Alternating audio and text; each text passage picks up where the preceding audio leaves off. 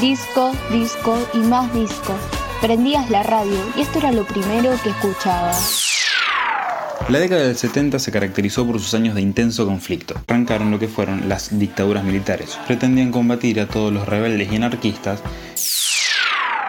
A Willy Wonka y la fábrica de chocolate de 1971. Star Wars, la joya del director George Lucas. Tenemos al musical Gris de 1978 protagonizada por John Travolta y Olivia Newton-John.